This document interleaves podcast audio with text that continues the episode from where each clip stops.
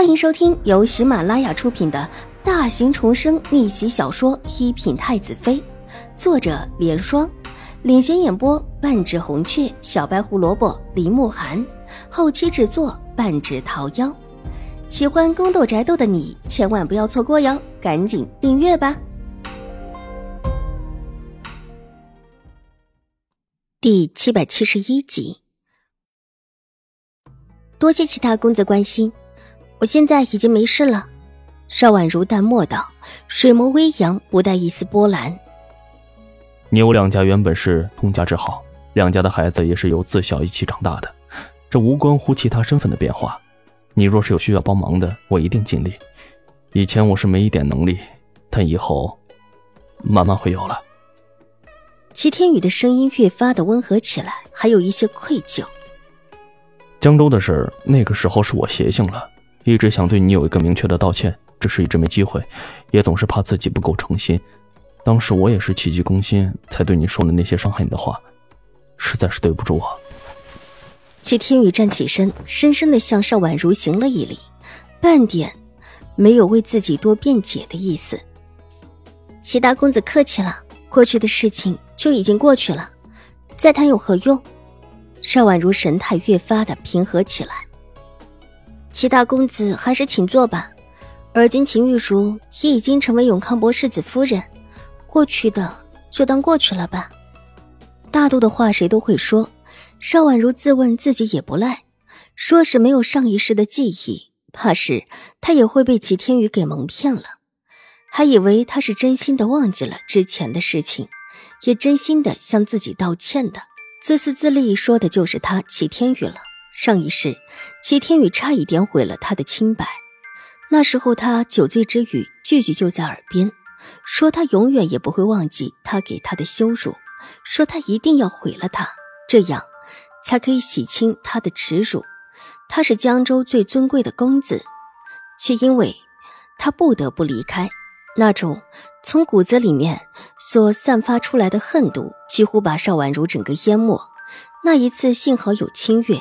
从外面进来，发现齐天宇拿起桌子上的茶壶砸了齐天宇一下，然后大叫着叫人进来。可即便如此，狄师派来的人还是狠狠地斥责了邵婉如一顿，骂他大惊小怪，骂他故意勾搭诱惑齐白羽，那种恨不得全天下的污水都往邵婉如身上倒的恨毒样子，他到现在还记忆犹新。而更让他记得深刻的是。清月被打的差一点折了腿，幸好后来找到一位好心的大夫，没出多少诊金，却施了许多的好药，把清月救了回来。这事说起来，总的是我的错。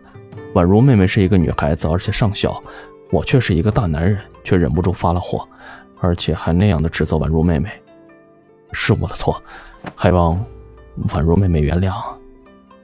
齐天宇又是深深的一礼，脸上充满了深深的自责，话语之中带了几分亲近。他们在江州的时候，也的确都是这么称呼的，但是而今听起来已是恍若隔世，而且的确是隔了世。齐公子客气了，请坐。这旧日的称呼，还请齐公子不必用了。就算我还是秦府的二小姐，这称呼也是不妥当，更何况。我现在还不是秦府的女儿，邵婉如的声音虽然柔和，但却疏冷，带着距离感。抬起的一双水眸依旧平静无波，她脸上还有几分稚气，但这几分稚气并没有让她看起来天真不欲世事，反而有一种仿佛看透了一切、看穿了一切的感觉。齐天宇有一些拿捏不准邵婉如现在的状态。难不成他的心态真的如此平和，还是说因为之前江州的事情和自己真的生分了？照理说不应当啊！自打进京之后，自己一直在弥补，连秦怀勇都能够原谅自己，差一点就定下了自己和邵婉如的亲事。一个才十一二岁的小姑娘，不可能看出什么来。齐天宇这时候也后悔，当初若是再加把劲儿，让秦怀勇松口。把邵婉如定给自己，这时候自己就有了两门强有力的姻亲。倒是当时自己没有顾忌太多，没有在秦华勇这里多下功夫，也没有到邵婉如面前多表现一番，错过了一个极好的机缘。好在现在也没完，邵婉如在兴国公府住不下去了，才来的玉会庵里。这个时候能够过来看她的，估计也就只有自己。特意挑这个时候过来，就是让邵婉如看清楚他有多么记挂他，才换下这探花郎的衣裳，就直接上的山。齐大公子，请坐。见他还站在一边，邵婉如微微的伸手虚引了一下，齐天宇无奈的重新坐下，陪着笑脸。好，方才一时情急，叫错了旧日的称呼，倒是没想到而今已经是物是人非了，还望邵武小姐见谅。收拾起满脸的怀念，齐天宇脸上越发的温雅如玉起来。他的长相原本就出色，在江州的时候。也素有玉郎的美名，这时候神态举止无一不是典范，不管是谁来找，也找不出一个错处。他自觉自己也是风度翩翩的，想收服邵婉如的心，只不过是时间问题罢了。况且他一直觉得邵婉如原本就对自己有心，只不过当时是碍于秦玉茹。而今秦玉茹是秦玉茹，邵婉如是邵婉如，两人不再有关系。纵然自己和邵婉如再续前缘，也无碍了。邵武小姐，要不要出去走一走啊？听闻玉慧庵的景致不错，能陪我去看看吗？